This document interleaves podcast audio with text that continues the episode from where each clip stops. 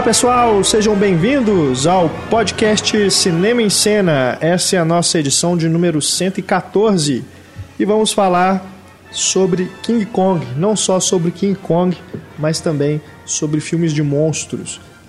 Afinal de contas, está chegando aí aos cinemas a nova versão de Godzilla e o Godzilla deve muito ao King Kong. King Kong original de 1933, filme é, filme dirigido pelo Marian C. Cooper, esse cineasta que nós também vamos abordar aqui a carreira dele e vamos falar de toda essa evolução desses filmes de criaturas gigantescas, né, que surgiram a partir daí e também a evolução dos efeitos especiais. Esse King Kong de 33, todo mundo que gosta de cinema, com certeza pode até Aliás, se a pessoa gosta de cinema e não viu King Kong de 33, ela não gosta de cinema.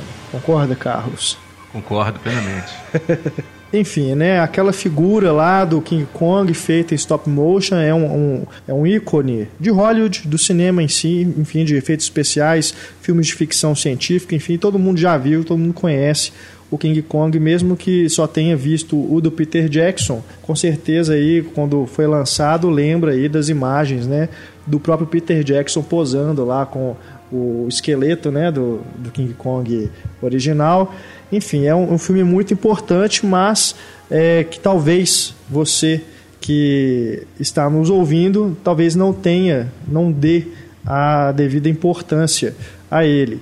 E para isso a gente tem aqui no nosso podcast uma nova atração, vamos assim dizer, é uma ideia que nós tivemos aí nesse período de reformulação do programa, de trazer alguns filmes clássicos e a gente fazer uma abordagem mais aprofundada sobre ele, sobre esses filmes e sobre a importância que eles têm para a história do cinema. Então a gente começa com o King Kong de 1933. Eu sou Renato Silveira, editor do Cinema em Cena, e recebo aqui neste podcast Ana Lúcia Andrade, professora da Escola de Belas Artes da UFMG, mais uma vez conosco. Muito obrigado, Ana Lúcia. Obrigada, eu. Temos aqui Carlos Quintão, mais uma vez conosco, ele que é crítico de cinema, professor de cinema também. Muito obrigado, Quintão, que escreve no blog Gabinete do Casco, que todos vocês conhecem aí do Cinema em Cena. Muito obrigado, Carlos. Olá a todos. Estamos naquele período do ano que o Carlos pode estar conosco. Isso, tudo bem. De férias e trabalhando. É, então vamos abusar do Carlos quanto a gente pode.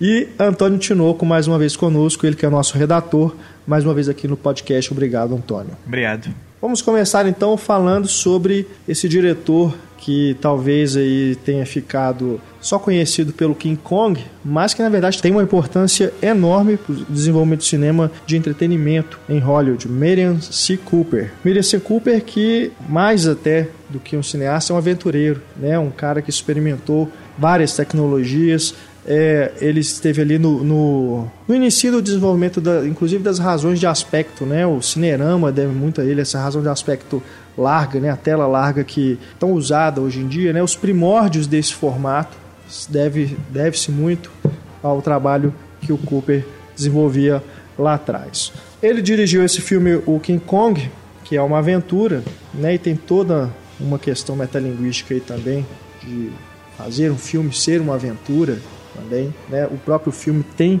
cenas é, que tem temos de diretor. Você que já viu o filme do, do, Peter Jackson sabe que o Jack Black interpreta um diretor de cinema.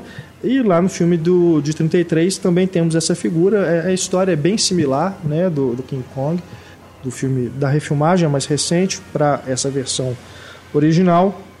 Então acho que a gente pode começar falando dessa, desse começo né, do, do cinema de aventura aí com o King Kong, com essa expedição que ele propõe fazer para ir atrás dessa criatura mitológica, né, o King Kong lá na Ilha da Caveira, e o, o, quanto que isso tem também do Cooper mesmo, né, da vida dele, de dele ser um aventureiro, de buscar essas coisas e querer que o espectador também vivenciasse, né, tivesse essa, essa essa questão de se maravilhar né, com coisas novas e tudo em frente a uma tela de cinema. É interessante porque o produtor do filme é o David O. Selznick, né? Isso. Que depois vai fazer o Vento Levou, né? Um sujeito com uma noção do espetáculo daquele momento muito grande, né? E é o responsável também pelo filme ter sido aprovado, porque o pessoal da RKO não queria, não queria. aprovar o orçamento, que era orçamento gigantesco, igual o Que filme. maluco, né? Vai fazer um filme com macacos É, gigantes. ele Quem que vai deu- querer ver isso? Ele que deu é, a luz verde lá pro filme, pra frente. E Isso é muito interessante, porque é uma, uma criatura concebida pelo cinema, para o cinema, não é? Não é uma coisa assim, não é um- uma coisa que já existia. Não é baseado em livro, num né? livro, Nada disso. numa lenda, num imaginário, né? E pegando carona no que o o Renato falou, desculpa te interromper, Ana, mas é que o King Kong, né, não é só o filme que é famoso, o personagem é É, É, mais famoso até do que o impressionante. As filme. pessoas nem sabem que teve origem no cinema, teve origem em um filme. Mesmo que ela nunca tenha visto o filme, ela sabe do que As se pessoas trata. ouvem falar de King Kong, imagina o macaco gigante imediatamente. Assim. Todo mundo já jogou Donkey Kong, É. inspirado. Né? Então tem King Kong em desenho animado, tem King Kong nos filmes do Godzilla, tem King Kong em tudo quanto é lugar. Eu já vi bebê em Todo macaco zoológico. gigante deve ao King Kong. É, eu já vi bebê em zoológico apontando Tem um King Kong no gorila e circo, chamando de né? King É. Kong. Ele não viu King Kong, o bebê, eu tenho certeza. Verdade. Impressionante. Então é que são isso. Aqueles ícones, igual o Superman, Jesus Cristo, Chaplin, que todo mundo reconhece, mesmo nunca tendo visto nada a respeito, assim. Marilyn Conhece a Monroe. figura, reconhece exatamente. é.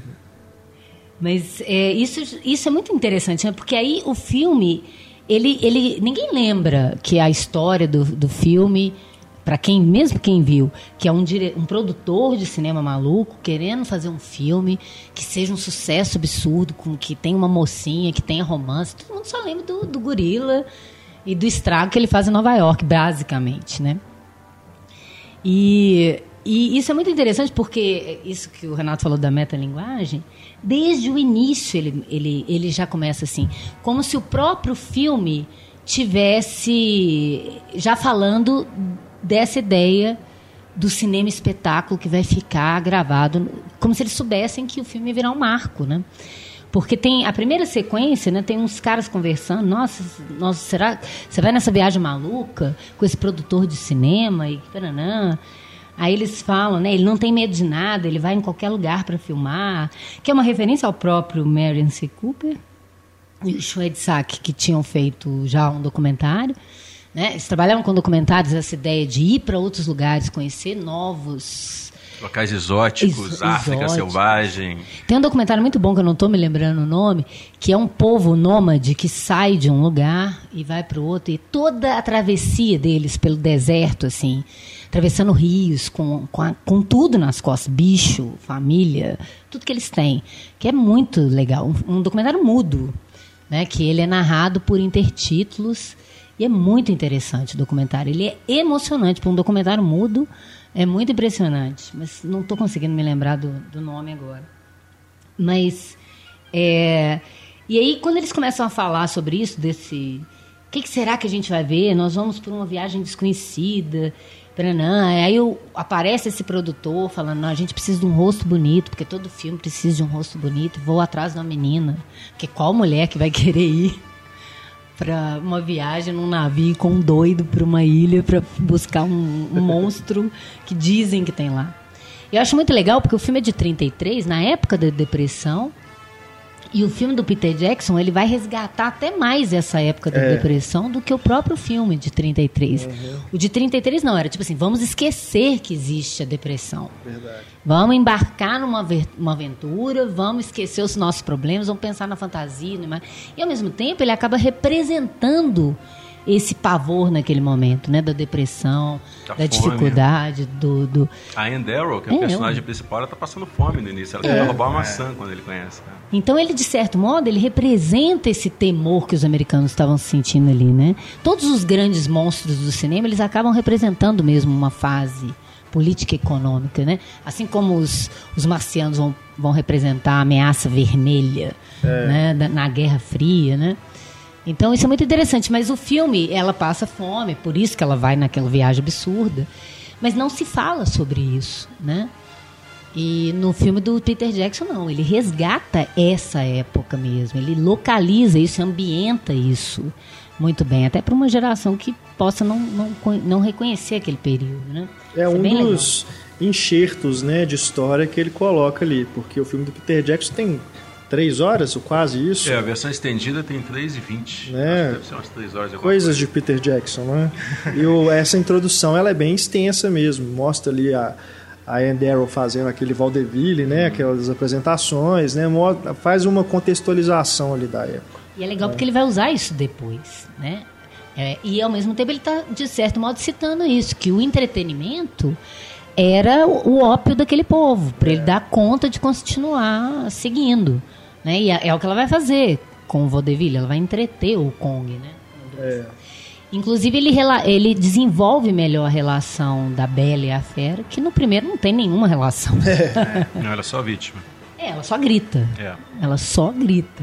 E a questão tem... do, do vaudeville é interessante também, porque é a forma que ela encontra para se comunicar com é. o Kong, né? Enquanto que no 76, que a gente vai falar também, a Jessica Lange, ela parece tentar conversar com o macaco, falando algumas coisas absurdas. A Jessica Lange, ela seduz o macaco. É. Eu acho que falta esse elemento sexual nesse último filme. Acho que ele é muito pudico. Assim. É. é. no primeiro é Os só dois... o macaco que é tarado, é. ela não. É, mas existe ainda aquela questão da Bela Fera que é colocada, assim, uhum. mesmo, aquela é. atração que existe né, pelo exótico.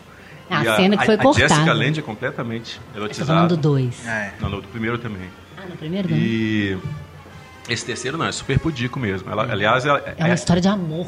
Ela trata o King Kong como ela tratava as plateias dela, do Vaudeville. Acho que ele coloca o mesmo nível mental, né? Mostra um sujeito rindo lá na plateia, gargalhando. é mesmo. E o King Kong tem a mesma Verdade. reação, assim, nivela por baixo ali, é, o público. Mas no primeiro é engraçado porque ele é bem safadinho. A cena que foi cortada na época, né? Dele tirando, a, levantando a roupa dela. Você vê como ele é, porque ele nunca viu uma boneca, entre aspas, daquele jeito, né? Então. Mas talvez o filme tenha sido feito antes do Código Reis, até os figurinos dela mesmo são mais sexy, assim, mais é. heróis, que ela nos Transparente. É. E a Fay Ray era muito bonita, né? Era muito bonita. Ela, talvez até a mais bonita das três, assim. Claro que cada beleza da sua época. É, eu sou, eu cresci com a Jessica Lange, não consigo desvencilhar. assim. Mas é, então, tem esse elemento que é interessante desse filme que ele vai fazer. Então, ele, ele já cria essa ideia de essa viagem e aí convidando um pouco o espectador também a embarcar nessa viagem. Porque pra gente hoje, a gente já sabe do que se trata. Igual eu falei, um bebê sabe mais ou menos o que é King Kong. Mas em 33 ninguém sabia. Então é muito interessante esse começo que fica preparando você. Tanto é que quando ele acha a menina, né, que é a, vai ser a Fay Ray, ele ensaia com ela no navio, né, a sequência do grito. Isso é muito legal. Porque você é te remete à ideia do cinema mudo, né? Ele manda ela atuar, vai falando igual era, devia ser a, a direção do cinema mudo, faz isso, agora você está vendo isso, imagina isso, você tenta gritar e não consegue. E aí, de repente, grita, grita, grita como se a sua vida dependesse disso. Aí ela grita, aí alguém fala, o que, que, será que ela vai ver? É o Jack Driscoll. é, tentando é. criar sempre essa expectativa para o público falar, quero ver esse monstro, o que, que, ela quer, o que, que ela vai ver? Então eles ficam adiando essa essa presença, né? Que, aliás, o filme fica permeado disso, né? Ele bota até no, nos créditos, bota os, os, nomes dos personagens e King Kong é a oitava maravilha do mundo, como se fosse também um ator. É. Uhum. Igual no Frankenstein é. de 31, que tem. E o monstro. O monstro aí tem uma interrogação, não tem o nome do ator. e essa Boris cena. Karloff não é acreditado. É, não é. Essa cena, né, dele fazendo o teste com ela é exatamente representa exatamente o que os outros atores vão, vão como eles vão atuar depois que vai aparecer as outras criaturas, né? Não só King Kong, mas também uhum. os outros bichos, né, da, lá da ilha. Eles vão atuar assim como o personagem está atuando ali, né? Porque aquilo tudo não existe, é tudo é, são bonecos feitos em animação stop motion. Na época não tinha o CGI, né? Enfim. Não tinha tela não verde. Não tinha tela verde, né? Mas era então ali, fosse. Exatamente, eles estão atuando, ela está atuando como todos vão atuar depois, né? Você tem que imaginar é. que tem um, um, um, monstro na sua frente. Essa cena é ótima. É. E então eu acho que é isso. Ele fica tentando te preparar e ele e, e é engraçado porque depois que eles capturam o monstro, né? eles, eles resolvem ir para Nova York. Ele desiste do filme totalmente, né? E aí vai apresentar o, o, a criatura na Broadway, que você não consegue imaginar por que, que isso seria uma atração da Broadway, mas enfim. E aí tem uma, uma, uma, cena que uma mulher pergunta assim: Ué, onde está a tela? Aí o homem responde que não se trata de um filme, mas de uma apresentação ao vivo. Aí a mulher mostra-se desapontada. Ora, eu nunca pagaria para ver isso. Né? Então ele está fazendo essa, essa ideia do espet esse espetáculo que o cinema vai incorporar, né? Uma coisa muito mais grandiosa do que o vaudeville jamais poderia ser. Né, tentando é, dar a mão ao vaudeville e o cinema, e que o cinema espetáculo vai se tornar a partir dali, né? Porque é o primeiro filme desse, nesse, nessa proporção, né? Isso. E nessa ideia de efeito especial, né? Então, o filme ele vai ter uma importância tão grande e além do mais, uma coisa que eu não posso deixar de falar, que é a trilha sonora musical composta especialmente para o filme pelo Max, Max Steiner. Steiner né, que foi a primeira grande trilha sonora composta especialmente para um filme do início ao fim, né? E que também vai estabelecer todas as estratégias que vai ser usado, serão usadas em todos os outros filmes posteriores, né? O leitmotiv, tudo aquilo é. que ele já usa nesse filme. Que, que dá para ver muito bem na sequência final do ataque do Kong na, no, no Empire State, né? Como ele intervala silêncio, é, o barulho do vento lá em cima, do, do, das metralhadoras do avião, o tema do Kong, apaixonado pela moça, né, morrendo, e o tema da aventura, né? E como ele orquestra isso assim muito bem, né? E, e tanto é que vai, como você falou, vai virar vai virar uma base. Toda a trilha sonora até é. os anos 50, pelo menos. Acho é até assim. hoje, até hoje. É, até Você hoje, mas assim, é até os anos 50 esses russos dominavam todos, né? A, a questão da trilha sonora seguia sempre esse padrão. Essa coisa do leitmotiv um tema romântico, um o tema, tema de aventura. Tema que vem do cinema mudo, que vinha no pianinho lá, né? Que tinha os teminhas também. Mas foi a primeira vez que isso foi gravado, né, para um filme.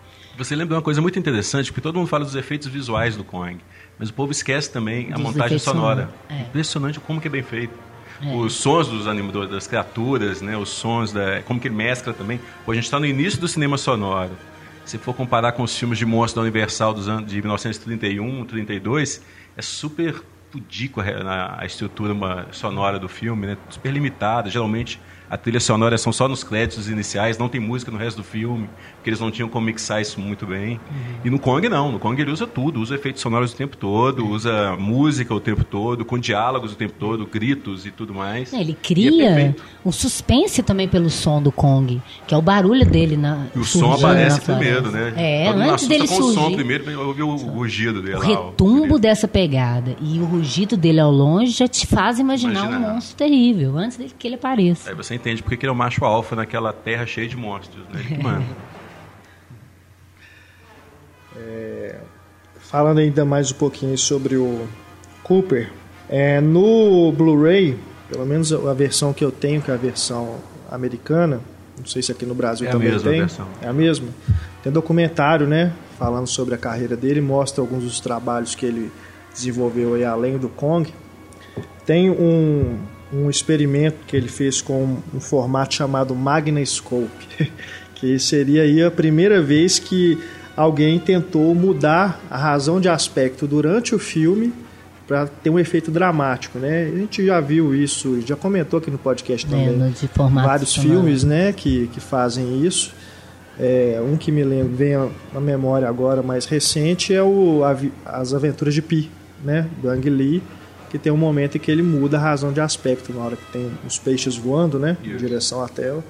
Então o Cooper, você vê, lá atrás, né, já começava a pensar dessa forma. Esse filme que ele utiliza, isso se chama Chang. Né?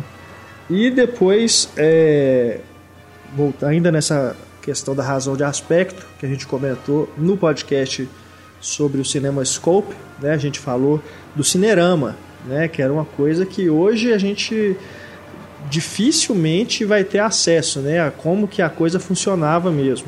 Mas nesse documentário tem alguns trechos mostrando, simulando, né? Como que seria um, um avião, né? Sobrevoando assim, a câmera acoplada na ponta dele deveria ser uma coisa impressionante, né? Esse o This is Cinerama que acho que, se não me engano, me corrija se eu estiver errado, foi o primeiro né, filme exibido isso, no formato. Isso. E tem um, um Blu-ray daquele filme Conquista, é, do, a Oeste. Conquista do Oeste, que tem um documentário tem. muito bacana sobre a história do cinema também. É. Do Michael Ele ocuparia todo o seu campo é, são de três projeções, né? Três, são três telas com três Exato. projeções, sendo que as duas telas laterais são levemente curvadas, para poder realmente ocupar seu campo de visão e criar essa sensação de, de imersão no filme. É. Então a gente tem aí um cineasta né, de suma importância realmente para o cinema e hoje espetáculo. ninguém nem né? fala desse cara mais, né? Pois é. É, eu, eu quando, quando você assiste a esse documentário, você se surpreende mesmo com a, o tamanho né, do, do trabalho que ele desenvolveu ali por trás. Né? É, é, muito não, importante Não ganhou prêmios, né? não se tornou aí um cineasta lembrado por outros filmes, mas Apesar que... de que ele tem um filme que eu adoro, que é o Zartoff, Caçador de Vidas. Que ele fez logo... Ele estava terminando o Zartoff e já começou a rodar o Kong paralelamente. Inclusive, que também é co-dirigido pelo Ernest B. Schoedsack. Uhum. E também tem o Robert Armstrong e a, e a Fay Ray. O filme é sensacional. Quem conhece o alvo do Jean-Claude Van Damme, aquela historinha de, de, um cara ser colocado numa situação em que ele vira casta, tem que assistir o Zartov. Foi o primeiro filme a fazer isso. É um louco varrido, russo, provavelmente, com esse nome, que mora numa ilha e vão parar uns náufragos nessa ilha e ele trata esses náufragos como se fosse caça. Ele já caçou todos os grandes animais do mundo, quer caçar agora o ser humano. Procurem por esse filme. Ele chama em inglês, acho que é The Most Dangerous Game. Sensacional. Legal demais. É. E ele usou o Robert Armstrong, que é o, faz o papel do Caldenra, né, o cineasta lá do King Kong. Faz um papel completamente diferente nesse filme, faz um cara mais, mais é, almofadinho, assim, mais tímido, mais calado, alcoólatra. E a Faye Ray tá morena, que ela realmente é morena, ela não é loura. Uhum. É. Né, e uh, o fato dela estar tá loura em King Kong é exatamente poder contrastar mais com o King Kong mesmo. Assim. Uhum. Ela vai contracenar com o moreno alto, ela fica loura. ela já tinha trabalhado no cinema mudo, né? Nos filmes do Stromheim. Tem uma outra figura, né, que é importante aí, que é o Will O'Brien, que foi o cara que criou Willis O'Brien. Né, o, a animação ali, né, os efeitos ali para se ter o King Kong depois. Uhum. É, chefe técnico, ele é acreditado como chefe técnico do filme. ele tinha começado a, desenvolver um projeto, né, Creation, se eu Criação, não me engano, isso. que no, nesse documentário tem algumas cenas mostrando um Triceratops, né, interagindo com um, um ator mesmo, né? Então, para mostrar que era possível fazer esse tipo de coisa. Uhum. E aí o, o Cooper viu esse, essas imagens, esses testes, e falou assim, não, vem cá, você vai trabalhar comigo, nós vamos fazer o que eu estou querendo aqui com King Kong, né? É, na verdade, a partir o, daí o Cooper surgiu. viu um filme que ele fez junto com o Harry Hoyt, o diretor, chamado Mundo Perdido, que é uma adaptação isso, do isso. Arthur Conan Doyle. É, exato. É. E ao mesmo tempo, o Willis O'Brien estava desenvolvendo na RKO esse projeto do, é, do Criação, isso. mais uma vez com o Harry Hoyt, que é o diretor do Mundo Perdido. Só que o Cooper não gostou. Quando ele foi contratado para a RKO, ele não gostou nada do projeto, do roteiro. Né? É uma história bem, bem mais parecida com aqueles filmes de aventura que a gente teve na década de 70, lá o A Terra que o Mundo Esqueceu, O Tempo que o Mundo Esqueceu, essas coisas assim. Mas ele aproveitou boa parte das terra. ideias, né? Ele aproveitou algumas né? ideias de, de cenas de ação, uhum. né? de criaturas, desenhos de criaturas, desenhos de, de, de produção mesmo. Não, e esse filme, dele, a história fora. assim como o próprio O'Brien, ele é o grande mentor do rei Harryhausen, né? É. Exato. Ele vai começar a mexer com stop motion. Pois é, a, a minha história com King Kong começou, na verdade, com o Rei Harryhausen. Antes de ver King Kong, eu já assisti os filmes do Simba na televisão, passava uhum. sempre na Globo é, Jazão, aquelas coisas todas, e comecei a me interessar por essas criaturas mitológicas, esses monstros e tudo. Eu ouvia falar de King Kong e falar, pô, mas que... eu estou vendo aqui é, o Poseidon, eu estou vendo aqui a Hidra, eu estou vendo os esqueletos, eu vou me interessar por macaco gigante, coisa mais... Por que, que o americano tem essa fixação com macaco, né? É. Eles adoram macaco. E King Kong sempre deixando de lado, assim. Eu só fui conhecer o King Kong através do filme de 76. E eu assisti o filme, passou na Globo também na época, e, pô, o filme mais michuruca, né? Também não me impressionou. King Kong só luta com a cobra, uma coisa assim. É. Cobra gigante. Aí depois que eu descobri que o filme do King Kong original era cheio de monstros, cheio de dinossauros, que me interessavam muito mais isso. Aí que eu fui correr atrás do filme original. E fiquei impressionado com essa riqueza de imaginação que falta no filme de 76. É. Acho que eles tentam adaptar a história do King Kong para aquele contexto realista uhum. né, da época da década de 70. Inclusive também colocando a questão da crise financeira, né, um filme que antecede uhum. a crise do, do petróleo. Uhum. E quem descobre o King Kong é uma empresa petrolífica, né? Está é. chegando ali um petroleiro no, na ilha. Tem um. Tem o Jeff Bridges Jeff também. Bridges faz o. Eu acho que ele é um. Antropólogo. É um antropólogo, mas ele é ecologicamente correto, né? Tipo, é, é, quase sim, um terrorista sim. ecológico. Assim, ele tenta salvar o Kong, é, soltar o Kong. É. Então já ele tem é um essas mocinho. coisas, assim. Enfim, então eu conheci o King Kong através do filme de 76, que não é a melhor porta de entrada para o universo do Kong. Quem conheceu através do Peter Jackson talvez esteja mais tem ideia melhor do que, que significa, né? Da importância que o Kong teve para o cinema mesmo. Não, e às vezes as pessoas, elas têm mania, eu vejo, às vezes os meus alunos, eles riem de alguns efeitos especiais antigos e tal. Falo, gente, pensa isso em 33. E ainda hoje é muito impressionante, principalmente de longe. Eu acho que o problema, eles não deviam ter dado close no Kong de 33. O close, eu, o até eu ri. E o close é tamanho real, né? A cabeça é, é tamanho real. A cabeça é tamanho é. real. Mas aquela boca dele mexendo. É, pois é. Aquele também. olhinho, aí, aí ele te, te afasta. Os efeitos hidráulicos não eram tão avançados. Agora, de longe, né? Os matte painting, né? As, as, a junção do stop motion com projeção e os atores é muito bem feito muito. até hoje, né? Eu até entendo eles tentarem dar o close no Kong, nos olhos do Kong principalmente, porque eles tentam fazer uma comunicação com olhos, né? Já que é. eles não têm a mesma linguagem. E o Peter Jackson recupera isso muito bem. Mas aí, o tempo todo ele vai no olhar do Kong, que é sensacional. ali tem um olhar mesmo, que você esquece que é um boneco, né? Esquece que é. Que no primeiro certeza. você não esquece. Aquele close avacalha tudo. E as lentes não eram tão desenvolvidas assim, então não consegue é. criar aquela sensação de que é a mesma criatura. É, é verdade. E é muito diferente dele de longe, né? Muito, muito. Mas de longe é muito perfeito. Tem uma sequência. Toda a reação, a animação. Tem uma sequência que eu acho sensacional, aquela sequência que tem uma árvore entre, em cima de um abismo, ligando uma parte à outra. Uhum. E o King Kong fica balançando a árvore, jogando todo mundo embaixo. E o ah. Jack Driscoll se esconde numa Isso. gruta que fica logo abaixo do Kong e ele fica tentando pegá-lo assim. Pá. É. Aquilo é perfeito até hoje. Sim, é muito bom. As reações do bem, bicho, né? Quando ele mata é, os bichos, que ele tenta ver se está vivo. Né? Para quem mexe com animação, né? Que é, todos os detalhes dele, da expressão, do movimento, de como ele, como é que ele, ele, ele toca nas coisas, é muito legal, mas de longe. É, se você está ouvindo esse podcast, você faz uma ideia, pelo menos, de como funciona a animação stop motion, né? De quadro é. a quadro, que vai o cara lá e manipula mesmo, assim, o, o bonequinho com a mão. E o King Kong eu acho genial, porque fica quase como impressão digital do animador no, no, na criatura tempo todo o pelinho dele mexe, vocês já notaram é. isso? É aquilo ali é a mão do cara mesmo amassando o pelinho, não tem como ele contra...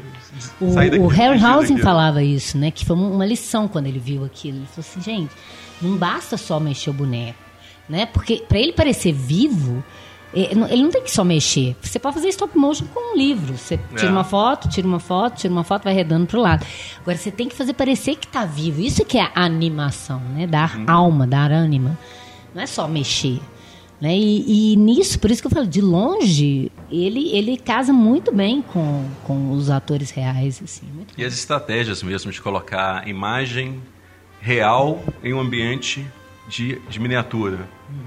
Ao contrário do que era feito até então, que era exatamente o oposto, colocar uma miniatura no ambiente real. Né? Você filmava a cena real e depois colocava a miniatura para poder complementar um, um castelo, alguma coisa ali. Não, em várias, várias cenas, o ambiente, todo o design, os cenários e tudo mais, é tudo miniatura. Você faz uma projeção traseira só com a, com a cena, com a torre, assim, para colocá-lo pontualmente dentro daquele quadro. É maravilhoso. E acaba que essas camadas todas que ele trabalha dá uma profundidade muito legal, né, para o filme. Demais, demais. É, e o esqueleto é muito. tem muitas articulações, né? Então dá para você ver no, eles explicando como é que funciona. Aí você entende como, como que é tão detalhista, né, o, o movimento dele. Porque até o dedinho dele mexe, né, tem articulação. Você tem que dar crédito pro Marcel Delgado, que é o cara que trabalhou com eles O'Brien na criação dessas criaturas, desse, do, do, esqueleto, a parte... A mão na massa, quem colocou foi uhum. esse cara mesmo, ele e o irmão dele, que eu esqueci o nome. É. E é um cara que ficou meio. Passou também a história, passou por ele e esqueceu. E esse, esse stop motion antigo, né? Que você não tinha intermediação de computador, né? E você não tinha um material muito rígido, né? Então, por exemplo, você manipula o boneco, você tem que tirar logo a foto, porque senão ele pode sair da posição. Então dá uma leve tremida. Que hoje em dia não, porque o computador corrige isso. Mas o rei Harryhausen ele falava isso, né? Que aquelas criaturas elas não são do mundo real, elas não têm que se mover como nós nos movemos. É, a, a grande era muito defesa legal do Harryhausen é essa. É, essa era a defesa dele, mas, mas combina, né? Porque são criaturas que não são desse mundo mesmo. Eu acho que ele tinha um problema com a técnica que surgiu em 81 com um filme chamado O Dragão e o Feiticeiro, foi desenvolvido pelo Phil Tippett, que chama Go Motion. Eles criavam um efeito de blur na hora de fazer a foto. Na hora que ia fazer compensar a, a, esse é, exatamente para não ficar aquela coisa muito nítida, né? E simular mais o movimento humano, que a gente tem todo movimento com blur. Uhum. ele fazia isso, na hora que ele tirava a foto, ele movimentava o bichinho, feito por computador. Era, era conectado com a, com a, máquina fotográfica, né, no caso, com a câmera. Aí você fazia a foto, o bichinho mexia. Então você criava esse efeito de gruda. O Harryhausen acho que foi um pouco contra isso na época. E ele lançou no mesmo ano Fúria Titãs que não tinha isso, né? Então ele ficou meio falando que essa movimentação, esse movimento é, anormal fazia parte do personagem mitológico. Uhum. Não tinha que ser humano, igual o pessoal da Industrial Light Magic tentou fazer. Bom, é, aí é, eu fico impressionado depois quando vem o, o, Aliás, o Godzilla original é de 54 e ele foi feito muito em função do sucesso comercial de um relançamento do King Kong, né, é, nos anos 50. E aí você vê o Godzilla, que ali é uma pessoa vestida com a roupa né, de, de borracha andando no meio de um cenário em miniatura. Enquanto que você, você compara, você coloca, você vê o, King, o Godzilla e vê esse King Kong de stop motion, quanto que o King Kong parece muito mais crível, né? Você acredita muito mais naquela, naquelas criaturas do que no, simplesmente num, num, bicho lá gigante, né? 20 anos, né? E o King Kong de 76, no lugar de metal de 33, copiou o Godzilla. Coloca é. o Rick Baker na, Exato. Né, na roupa de macaco lá em cima da miniatura. Depois o, o estúdio é. O estúdio que criou Godzilla, Torro, Torro, Torro Studios, né? Eles depois licenciaram o King Kong para poder fazer o Godzilla versus King Kong. Aí vai. King Kong deve ser um dos é. personagens mais pirateados de todos os tempos. Todo mundo usou King Kong sem pagar é. direitos. É. Até em parque de diversões, né? É, todo lugar. E eu acho aquela que hoje... mulher que vira macaco de Conga. Conga. É, hoje, hoje, hoje já está em domínio público do meu personagem, mas mesmo quando não estava, é. eles usavam a torta e direito. É. Tem os herdeiros, né? Tem o Might, Might Might Joe Young. Might Joe Young. Poderoso Joe. Ah, é. Que também é do. É, foi a primeira parceria entre o Ray Harryhausen e o Willis O'Brien. É. E é um macaco bem mais modesto. Uhum. Um filme interessante também. Que depois teve uma refilmagem também. Eu, né? eu, gosto também do filme, com a Charlize é Theron. Do, do Joe Dante? Do Zemeckis? Não, a refilmagem hum. é do Ron Underwood. Ah, tá. Que fez Ataque dos Vermes Malditos. Hum.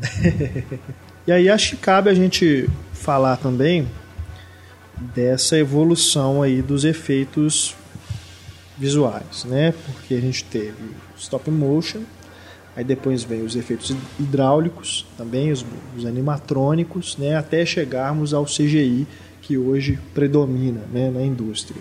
Eu, eu vi recentemente, foi até um, um leitor que me mandou um vídeo de uma ah, eu, se eu não me engano, era uma peça de teatro em que tinha um dragão todo feito com a, o, a tecnologia de, de, bonecos animatrônicos, né? Então o olho dele se movia e tudo assim, mas era de uma perfeição que eu fiquei imaginando assim, se não tivesse o CGI, hoje a gente estaria nesse nível no cinema que o CGI ele passou a ser usado, não sei se foi no momento que ele estava muito cru ainda. Então, quando você vê os primeiros filmes CGI hoje, é, nossa, é assim, é, é até pior, né? Comparando, é igual o, a Ana Lúcia comentou, que os alunos veem né, os filmes antigos e falam assim, não, mas que coisa esquisita, né? É, é tipo isso, né? E filmes de 10 anos atrás, 10, 15 anos atrás. Hoje a gente já tem os efeitos bem mais realistas, né? Acho que o próprio King Kong do Peter Jackson já é uma grande evolução nisso, um filme de 2005 que ainda hoje você vendo você não, não vê ainda uma grande diferença de lá para cá, né? Já temos aí chegando quase 10 anos, né? Você tem o Planeta dos Macacos agora, né? Que é o, o mesmo ator que faz, inclusive, o King Kong e o, e o Caesar, né? O Andy Serkis. Você vê que que está no nível de realismo muito mais crível é, verossímil. Mas verdade, do que você pega aí do. Antes disso, antes do Golo, vamos dizer assim, o Golo acho que é um, um parâmetro, né? A partir dali que você tem. A, a captação de movimento. Né? Isso, isso. Né, mas até os próprios Matrix mesmo, né, alguns efeitos ali de bonecos feitos em CGI, é, eles não parecem reais, né, quando você revê o filme hoje. Né? Então eu, eu, eu, sou muito crítico do, de, do uso de CGI assim, para substituir coisas que não, não são necessárias. E talvez você usando um efeito de no estúdio, né, o efeito prático, você conseguiria obter resultados melhores da interação dos atores com o efeito. Né? Você pega, por exemplo, o Gremlins, em que você tem o, os bonecos todos feitos né, ali no set mesmo, feitos com o. É marionete? São é. marionetes mesmo, né? É, então tem uma cena, por exemplo, que o, o, cachorro ele reage ao gizmo. Né? Ele vê o, o gizmo e assusta. Você nunca conseguiria é, um efeito tão real daquele com um CGI. Vocês concordam com isso? Vocês acham que também que o CGI ele não sei hoje ainda se, se já está se os, os, cineastas chegaram num ponto de, de usar com mais cuidado, com mais é, inteligência o efeito, mas talvez aí no, em relação a esses efeitos práticos a gente não perde um pouco dessa interação, desse realismo, dessa de, de você ter, por exemplo, aí no King Kong aquela cena, né, do, do, dos personagens reagindo ao nada, assim não fica uma coisa ainda, ainda hoje, assim, essa coisa da tela verde ser usada em excesso para essas coisas, não, não, fica uma coisa muito é, longe do, do, daquilo que pode ser verossímil para o espectador? Eu acho que se você voltar ao King Kong de 33, já estava resolvido lá atrás. Quando você fala assim, ah, usar o CGI para substituir, substituir outras coisas, geralmente o diretor que não entende efeito visual, não sabe trabalhar com isso, acha que o CGI resolve tudo. É. É, o King Kong de 33 já fazia isso muito bem, usava todas as técnicas de todas as trucagens desenvolvidas até então no mesmo filme, às vezes no mesmo plano. Ele não substitui uma coisa pela outra, não coloca stop motion para resolver tudo também. Quando ele precisa dar um close no, no olho do Kong, por exemplo, ele tem é obrigado a usar um boneco gigante. Né? Porque ele não tinha lentes que conseguia aproximar o suficiente das miniaturas dele para fazer uma animação em stop motion dos olhos. E de outra forma ficaria bastante caro fazer também né, uma, uma miniatura do tamanho real para fazer esse, aquele efeito visual dos olhos. Enfim, você tem que usar todas as técnicas possíveis. O que funciona muito bem no King Kong 33 é que ele, que ele é um compêndio dos efeitos especiais criados até então.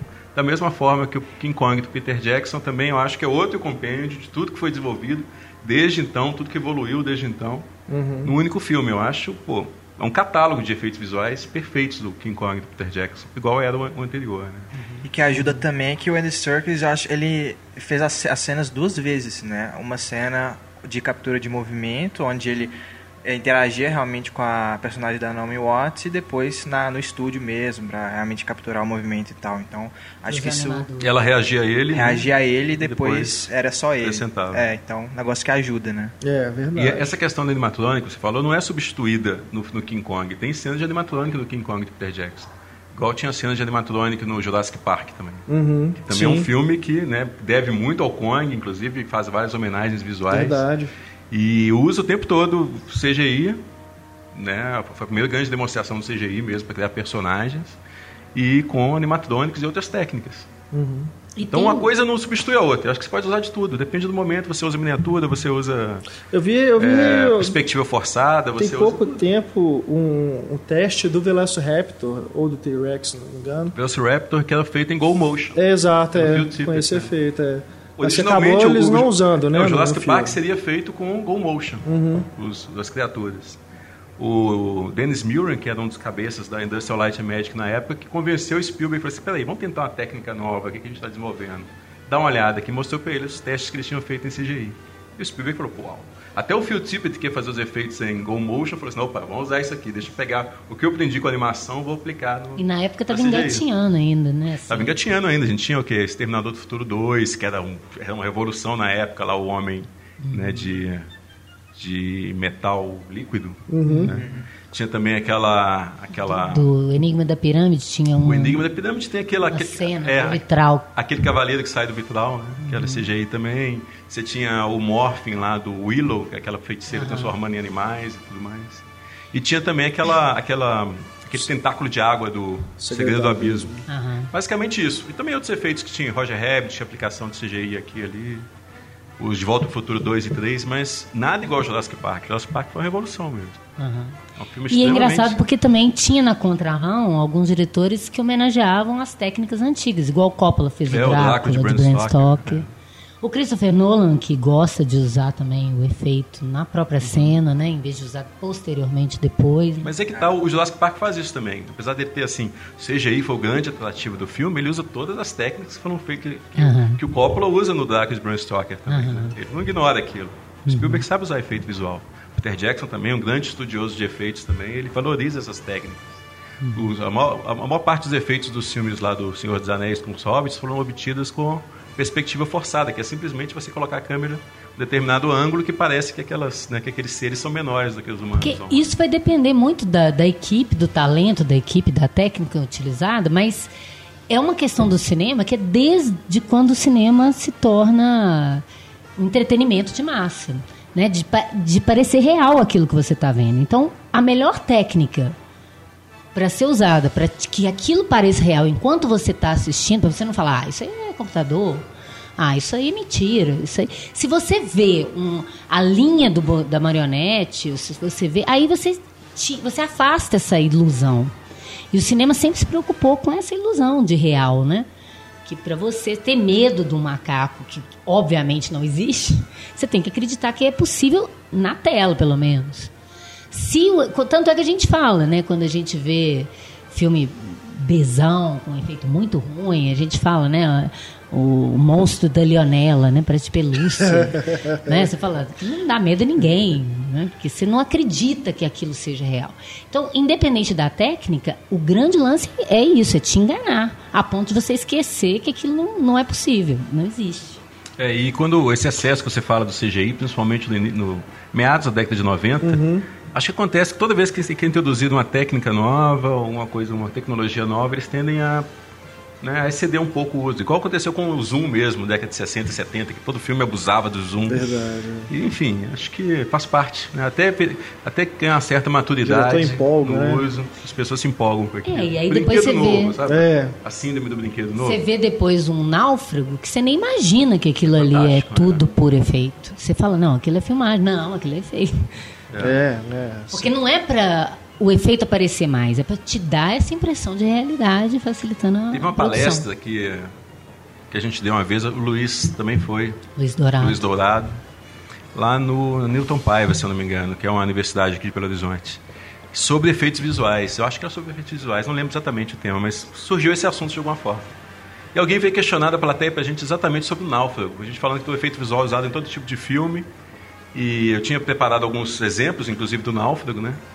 E alguém questionou da plateia, parece que a gente pagou para perguntar isso nesse momento, assim. Mas e o náufrago, que é todo feito em locação? Eu falei, opa, parece, pô, perfeito. Dá um prêmio para ela. É, e a gente mostrou uma cena que é realmente isso. Mostra que a ilha é todo fundo azul, a água do mar, as pedras, as ondas batendo na pedra, tudo digital. E só o Tom Hanks lá, que de real. Impressionante. É, dois exemplos mais recentes. O Zodíaco, do David Fincher. Nossa, tem CGI é, ali muito. que você nem acredita. Tanto CGI nem que tem. Sabia. E o Lobo de Wall Street, agora do Scorsese.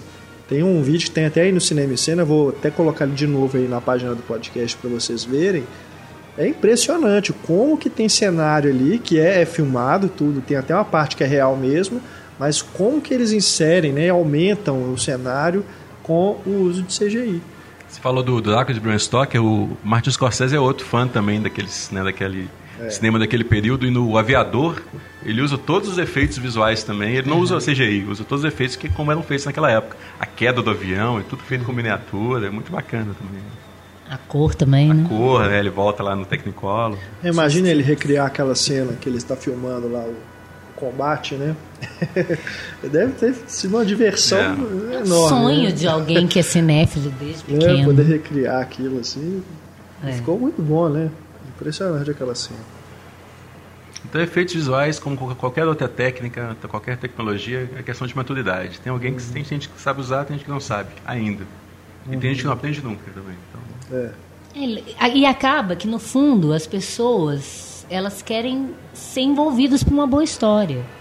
E é claro que é como eu falei, se isso for bem feito e você não ficar pensando na, na, na técnica, embora quem estuda não deixe de, de, pensar nisso, embora não estrague nosso prazer de ver o filme, Mas é, se isso te chama mais atenção do que, do que a história, acaba estragando muito a sua relação com o filme, né? Igual, acho que a gente até citou isso daquele filme, daquela menina... Ah, o, o Final Fantasy? Ah, o Final Fantasy. Final Fantasy. É. O Final Fantasy, como a história não se sustenta, a tecnologia deixa de ser interessante rapidamente. Aí você não compra aquela história e se perde o filme. Né? Não sei se vocês gostam. Não, eu, eu acho uma experiência interessante. É, então, como mas só isso. técnica, né? É, mas, mas a história não é um filme marcante, é, né? Eu, eu guardo ele assim com carinho, justamente pelo pela surpresa que foi ver no cinema e hum, aquele efeito. é muito, muito, muito chato. É, na hora que ela abre o olho, né? É, é o primeiro plano, assim, ela abrindo o olho, assim. Uhum. Então, na hora que você via aquilo pela primeira vez, você fala assim, nossa, o Toy Story, né? O Toy o Story, é foi mesmo. o primeiro filme, né? Feito em, em 3D e tal. E em animação 3D, né? É, todo mundo foi assistir o filme pensando nisso, né? Nossa, vamos ver e tal. Depois Dois minutos de, de filme, ninguém lembrava mais. É. Você envolveu com aqueles personagens, acabou. Você já acredita que eles possam ser vivos, entre aspas? E tem a diferença também, não só da qualidade dos personagens da história, mas entre Toy Story e Final Fantasy também, a questão da animação. É. Um é animação, o outro. O que é, que é né? Não é nem a captura de movimento ainda, não é nem animação fica naquele meio termo que não se define. É, fica é. parecendo aquela apresentadora do Fantástico, né? Virtual. É. Ó, Magazine Luiza, né? Mas eu, eu, eu, eu, sim, eu sinto falta, sabe, de, do, dos animatrônicos. Eu ainda acho que poderia ser usado. Eu fiquei muito triste quando o Spike Jonze fez o Onde Vivem os Monstros e depois demorou um século para o filme ficar pronto porque mandaram colocar CGI na cara dos bichos, né? É, porque inicialmente tinha feito tudo com os bonecos, as fantasias mesmo, né? E depois o estúdio mandou e falou assim: não, bota CGI aí pra, pra esses bichos ter expressão, uma coisa mais realista, né? Uma coisa assim. Igual quando relançaram Não ficou ET, ruim, né? Mas. Eles relançaram o ET, eles fizeram várias tomadas sim, do ET digital. Sim. E é, putz, Para Perdeu mais E ninguém sentiu falta disso, ninguém né? sentia não, falta disso. É. Tem uma hora que ele entra na banheira, né? Uma cena que foi excluída, eles voltaram com isso. Nossa. Tanto que quando o Spielberg foi, lançou o filme em Blu-ray, ele é... ignorou essa edição que ele fez e voltou Exato, original. Verdade. Voltando aí, né, aos filmes de monstros. A gente teve um recente também muito legal que foi o Círculo de Fogo, né, do Guilherme Cara, não vi ainda. Você não viu um ainda? lá e nunca assisti. é bem legal. Vou te falar que o meu interesse... Porque recupera essa, essa coisa é. dos kaiju, né? Na verdade, aí volta lá o Godzilla, né? Os monstros japoneses, que são esses monstros gigantescos, né, que veio do mar, e no, no filme do Del, Guilherme Del Toro chamam-se inclusive kaiju, né, é o termo que os japoneses criaram. Então você tem ali tudo feito em CGI, mas de uma forma assim, muito bem feita.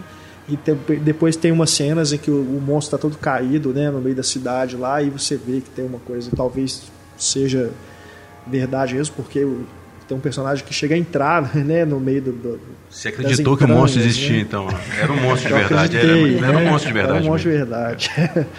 Mas é, é, bem bacana. Os robôs só que eram de CGI, os monstros eram. Aí agora, em relação ao Godzilla, teve a versão de 98 do Roland Emmerich, que é né, dispensa Emmerich. Né, comentários. E agora o, o, essa versão mais nova que está chegando aos cinemas, o Carlos já teve a oportunidade de assistir e elogiou, né, aqui pra gente. Fala um pouquinho, Carlos, é, suas impressões quando, aí quando a Ana falou do esse filme. Mais da estrutura narrativa do King Kong, que é um filme que se constrói aos poucos, ele vai mostrando, né, apresentando aos poucos aquele mundo, criando a expectativa. O legal do novo Godzilla é isso, ele não vai direto para ação, ele vai apresentando também a história aos poucos. Assim. Aliás, o Godzilla é que menos aparece no filme. Ah, é bem maravilha. parecido com o Tubarão do Spielberg. Uhum.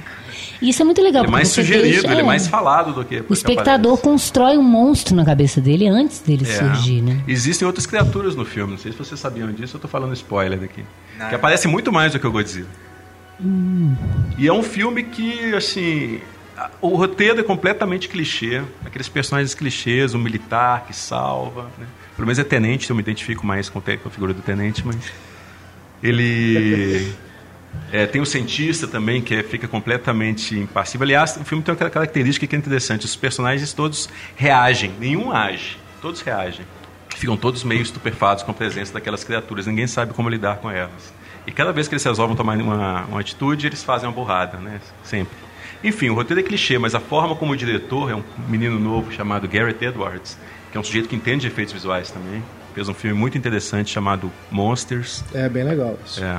E a forma ele como ele constrói tudo. o filme lembra muito Spielberg, da década de 80, 70, 80.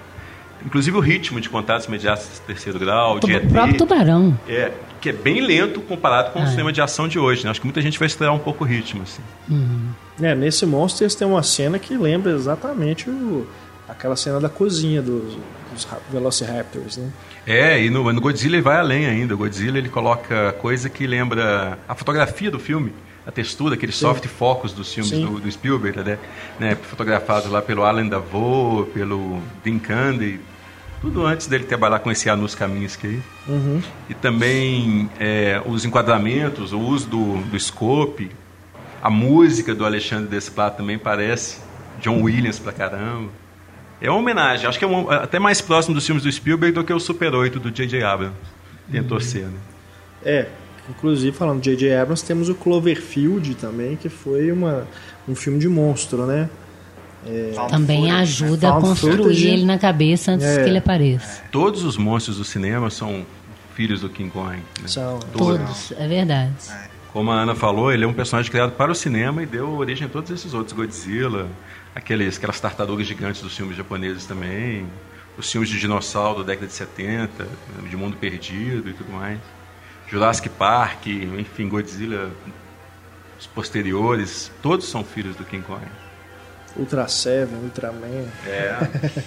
E fala da continuação do, do, King Kong de 76. Pois é, King Kong de 76. é, King Kong de 76 aí. é um filme interessante pra gente comentar também, apesar de ter, ter muita coisa pra gente falar de todos eles, né? Eu acho que você deve ter muita coisa pra falar do, do Peter Jackson também, que você gosta muito.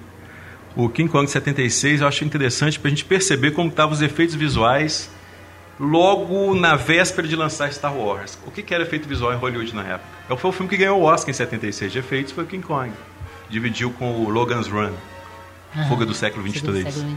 E você compara com o ano seguinte, que saiu Contato, Contatos Imediatos Terceiro Grau, e o Star Wars, você vê a revolução que esses filmes fizeram, né? Uhum. A Industrial Light and Magic fez. E da mesma forma que o King Kong de 33 e do Peter Jackson são o ápice dos efeitos, o de 76 é como se fosse... é a decadência. É a decadência máxima. não tem criatividade nenhuma, e, enfim, é o sujeito na roupa mesmo, igual o Godzilla de 54, não evoluiu muito. E Eles a trocam a mão gigante, é. né? O, todo o marketing foi feito na época que, que, era um macaco realmente gigante, que era um boneco gigante. E só que depois se descobriram que era o Rick Baker vestido uhum. na fantasia de macaco, mas o marketing todo do Dino de Laurentiis foi isso. E eles Agora, o mais ridículo ainda o... é a continuação, que saiu em 86, que é o King Kong Lives, que é, putz, fundo do poço. Não lembro se ele sobrevive com transfusão de sangue ou um transplante de coração. É algo tão. Ah, não, aliás, é o seguinte, lembrei da história mais ou menos. Quem que ia Eu só vi esse Não, eu só vi esse filme nessa época, mas eu lembrei que é mais ou menos o seguinte: ele precisa de um transplante de coração, que ele tá morrendo.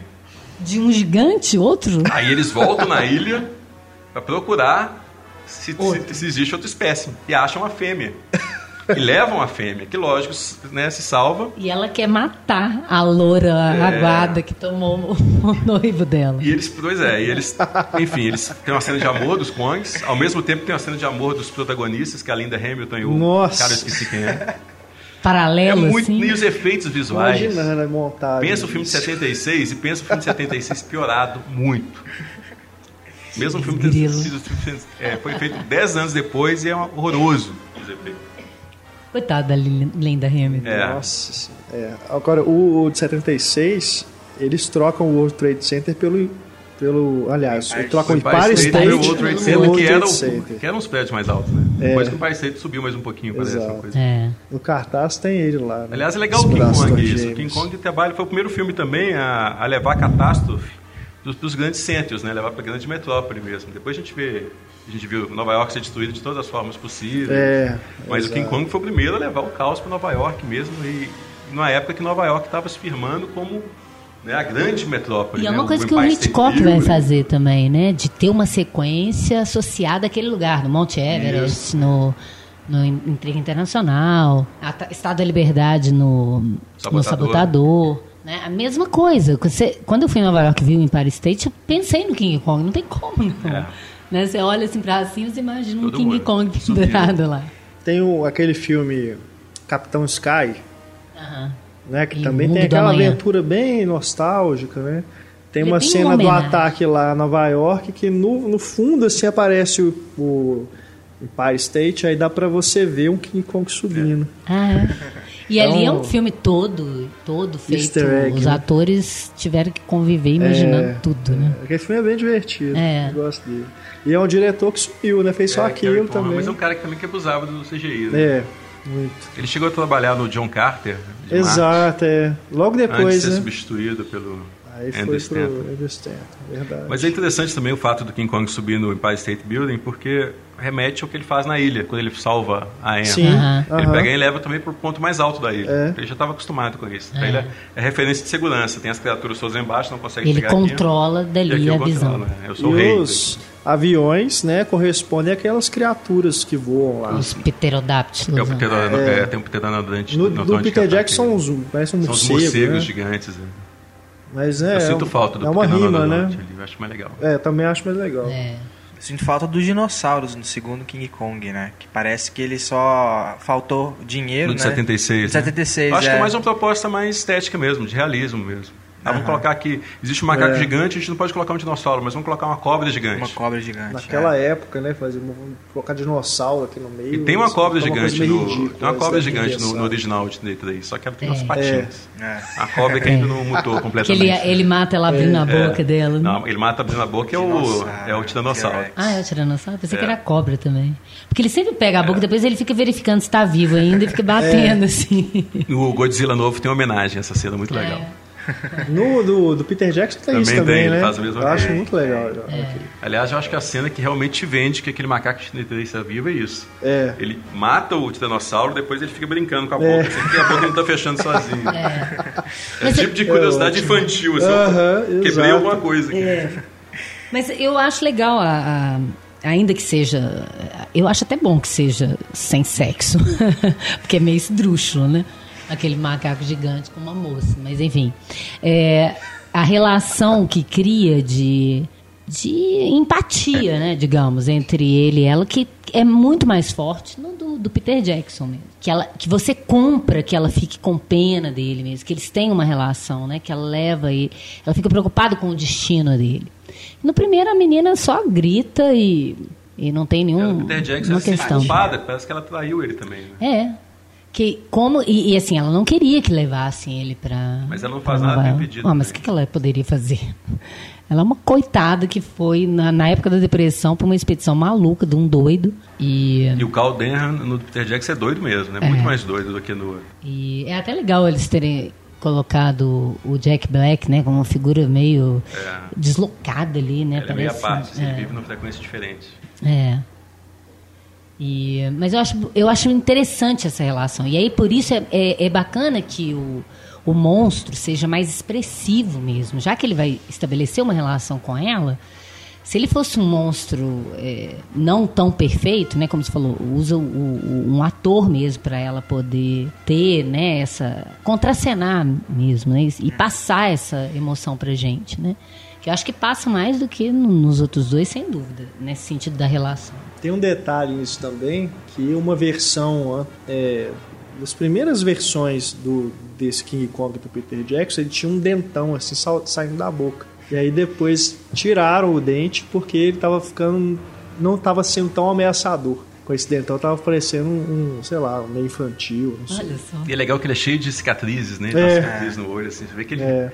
Pra poder ser o último da espécie dele, ele teve que ralar bastante ali. É. é. E ele, ele age tá como muito dinossauro. É. E ele age como um macaco, né? Pela primeira vez, assim. Os outros você vê per perfeitamente, assim, que não é exatamente um, um macaco no sentido assim, eles batem no peito e tal, faz o, o, barulho, mas não anda, por exemplo, como um macaco, né? Como por isso o realismo do Peter Jackson é importante assim. Acho que eu li que o de 33 e o de 76 eles não queriam que o, o Kong se parecesse muito com o macaco, porque achavam que não ia dar. O público não ia se identificar Então preferiam uma, uma criatura mais, mais humanoide. Mais assim. realista. Né? E é. também justifica, porque... Antropomorfizada, né? É, e o filme fala sobre o ser humano ser a espécie dominante mesmo. Né? Porque ele Exato. domina a Ilha da Caveira. Ele é a criatura que domina todas aquelas outras criaturas ali. Porque ele é mais próximo do ser humano que tinha ali. Né? Até os, os nativos são mais animalescos do que ele. É.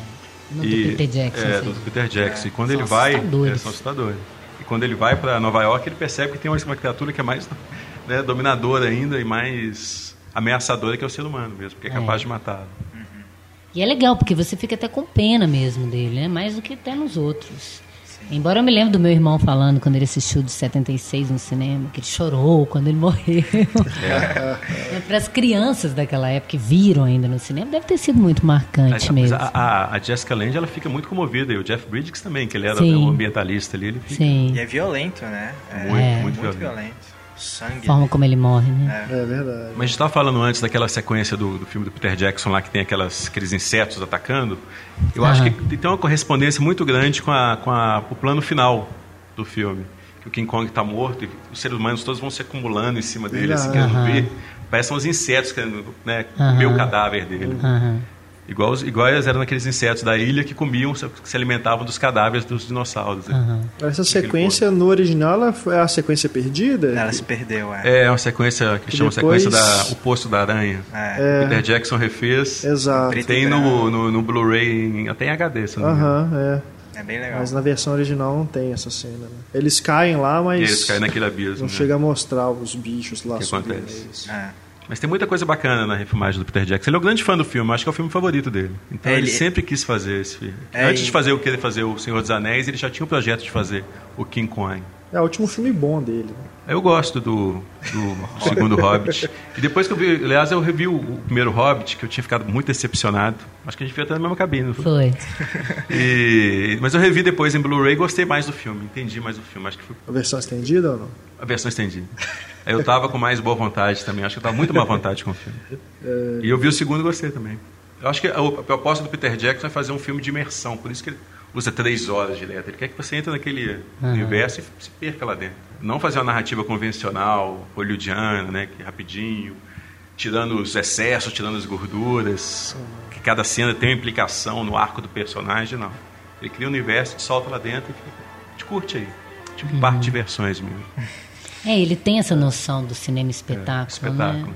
Acho que no King Kong ele já percebeu isso, mais do que no Senhor dos Anéis. O Senhor dos Anéis ainda contava a história. É, tá o King Kong não, ele solta daquele mundo, é, solta lá, olha, divirta-se aí na Ilha da Caveira. Você vê que é um filme de um cinéfilo, né? É, é e ele fez esse filme no momento certo, né? Foi logo depois do, do sucesso do Senhor dos Anéis, que tinha ganhado o Oscar e tudo, Ele né? fez do jeito que ele queria. Né? Do jeito que ele queria, né? Prestou a homenagem que ele queria. Total. É. Eu duvido que hoje em dia ele conseguiria né? Depois, aí, depois que ele foi fazer o do Olhar do Paraíso, né? Apesar de ser um filme barato, né? É um filme barato, mas é, é um filme ruim, eu não gosto. Pois eu é. tentei é. gostar e não consegui. Ele tem até algumas coisas interessantes, mas no todo, realmente... É, bem complicado. É. Bom, quer dizer, depois deram dinheiro para ele fazer três hobbits, né? Mas não, também é aquele caso, não seria ele que iria fazer, né? Ele que acabou assumindo o projeto. Eu acho que muito da minha má vontade foi com sairia, isso. Né? Porque ele, ele, se ele quisesse fazer, ele faria. Ele não quis fazer. Então, para mim, já era um projeto que ele não estava apaixonado por fazer. Então, mas se ele resolveu fazer, porque eu fico curiosa quando, quando os diretores abarcam umas coisas assim, com o que ele vai fazer logo depois. Porque provavelmente ele faz isso para ele ter carta branca para um outro projeto mais ele interessante precisa, ele depois. Branca, né? É, mas em Hollywood dois fracassos seguidos te ferra, né? Ele não teve exatamente dois, mas ele nada fazer como... o Tintin com o Spielberg, né, o próximo filme dele. Hum. Mas eu acho que ele usou mais assim, ele é, o Peter Jackson é muito esperto. Além de ser um diretor talentoso, ele é um homem de negócios, esperto, é um uhum. produtor inteligente.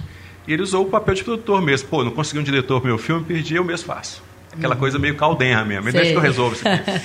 Aí já que ele resolveu, já que né, vou fazer do meu jeito também, vou criar coisa nova, vou criar coisas que me estimulem na história. Uhum. Aí ele criou aquele universo à parte. Mas devia ter uma pressão, assim, para ele dar continuidade. É uma coisa que é lucro garantido. É, com certeza. A indústria adora esse tipo de coisa, que não tem risco. Porque mesmo que o filme não fique tão bom, ele sabe que o público vai ver, nem que seja com de certeza, curiosidade. Como está acontecendo, né? É. E vai vender muito DVD, vai vender tudo. Né? Os DVDs com versões estendidas. Estendidas. que impressionante, assim. Geralmente não, não deveria ser, mas são melhores, né? Eu acho, pelo menos, o Peter Jackson. Do, dois diretores que eu gosto mais das versões estendidas. É o Peter Jackson e o Ridley Scott. Eu acho que Ridley Scott corta demais os filmes dele no cinema. Parece que ele fica ele com medo não. de fazer um filme longo. Será que não é a, a produtora que corta? Não, ele tem Director's Cut, né? É. Ridley Scott é daqueles diretores que tem o direito. Então eu acho que ele, ele mutila demais os filmes e depois arrepende. Aí os filmes ficam melhores. Geralmente os filmes quando lançam no cinema é cheio de buraco no roteiro. Fala assim, pô, não faz sentido. Aí você vai ver a versão estendida, tava tudo lá. Uhum. E, só que ele acha que ele tem um problema. O Conselheiro do Crime tem versão estendida? Tem, tem. Eu vou assistir. É, a gente tem que ver. Por que você não gostou? Você não gosta? Eu, nossa, eu gosto eu pra caramba. Nenhum. Não gostou também, não? Eu não vi. Ah, tá desculpado, então. Mas, que isso? Não. Um filme incompreendido. eu não vi a versão estendida ainda, mas a versão de cinema eu já achei... Eu não sei nem se a versão estendida pode ser melhor, porque eu acho que o legal do filme é o filme ser seco mesmo, não explicar nada meio no osso. Tá, assim, você começou a falar do, do Mary C. Cooper ser aventureiro, então uma coisa legal é que ele, ele lutou na Primeira Guerra junto com o, o Schultzak, né? Sim. E fizeram vários filmes, documentários, sempre ao ar livre. E o King Kong original, que foi lançado em 33, no início do cinema falado, quando os filmes deixaram de ser feitos ao ar livre para voltar para começar a ser feito em estúdio, né? É uma celebração dos filmes que são feitos em locação, né? Ele sai com a câmera, entra no navio e vai para um local é. exótico. Apesar do King Kong mesmo ter sido feito todo em estúdio. Não, porque Mas ele filme... celebra aquilo. Fala assim, opa, a gente perdeu essa liberdade que a gente tinha de descobrir o mundo, de descobrir as coisas ah. escondidas do mundo. Mas se você for pensar, né? Ele está querendo, ele leva uma câmera, uma atriz, para ir para uma ilha que ele nem sabe se ele vai encontrar mesmo alguma coisa lá. Ele não tem roteiro, ele não, não. tem nada. São detalhes. Parece que ele quer fazer um documentário, né? Mas ele quer uma mocinha que vai garantir a bilheteria do filme, que é o que ele fala, né?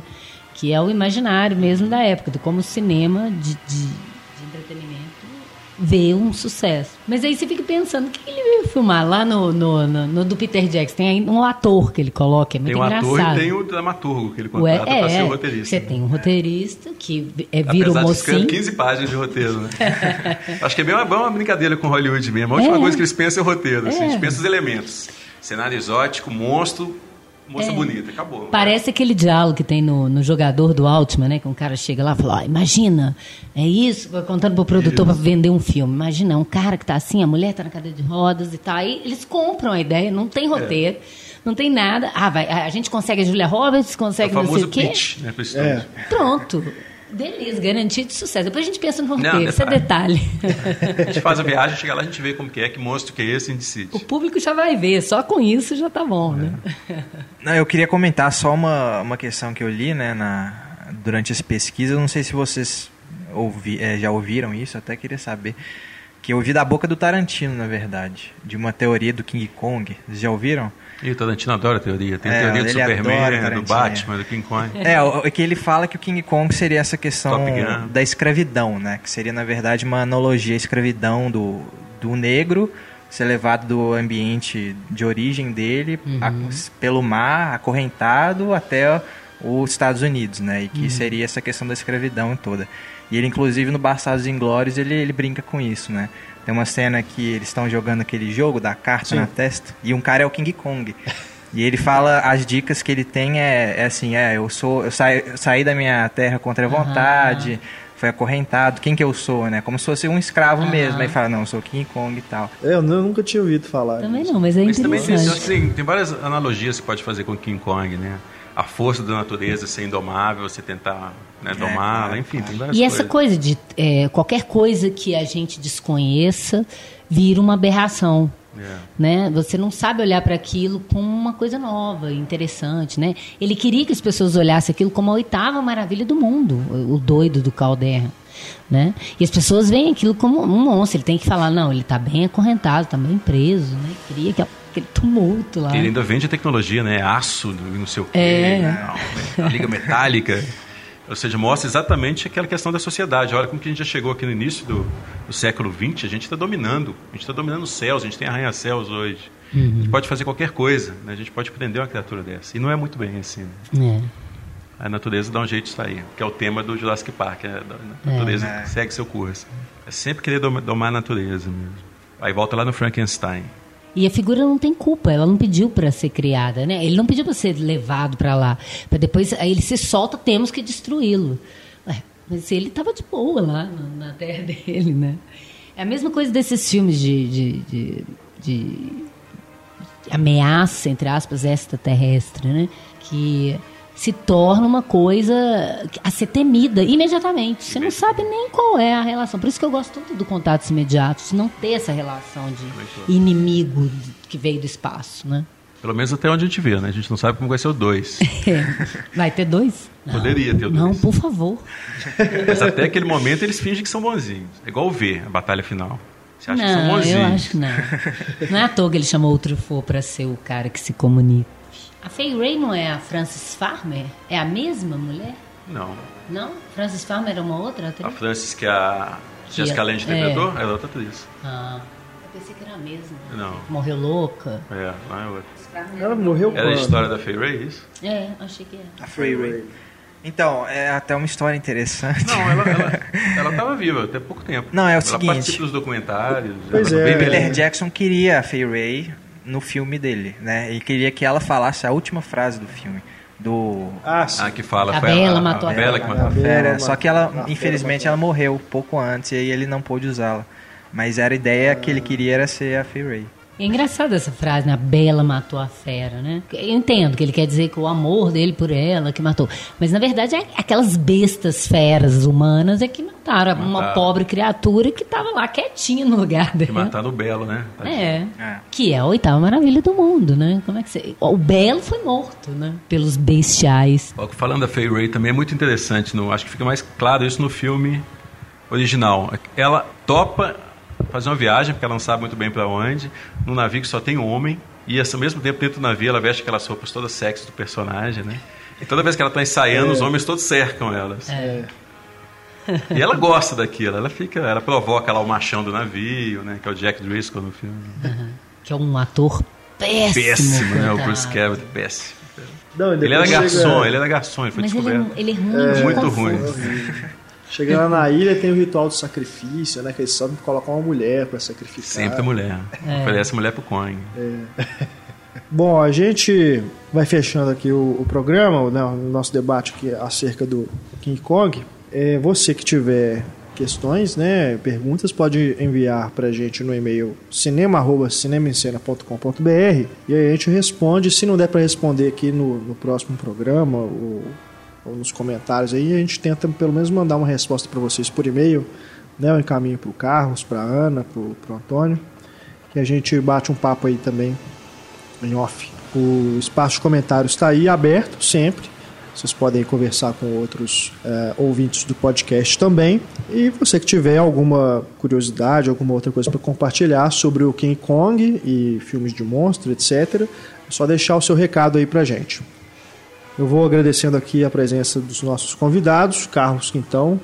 Eu obrigado. agradeço a possibilidade de vir aqui novamente. Estará de volta em breve. Quase nunca sou chamado, mas. Não, chamado sério, você chamado, não aceita. É, exatamente. Muito obrigado, viu, Ana, por ter Eu sou testemunha. Eu sou testemunha. Ana Lúcia, mais uma vez, obrigado. Eu que agradeço. Presença. Também foi um prazer hoje, e ainda mais dividir também aqui com o Carlos. Olha, que honra. É muito bom. E Antônio Tinoco também. Obrigado. Valeu, obrigado. Obrigado pela audiência, sempre carinhosa de vocês. Voltamos na próxima semana com mais um podcast Cinema em Cena. Um grande abraço, até mais, tchau.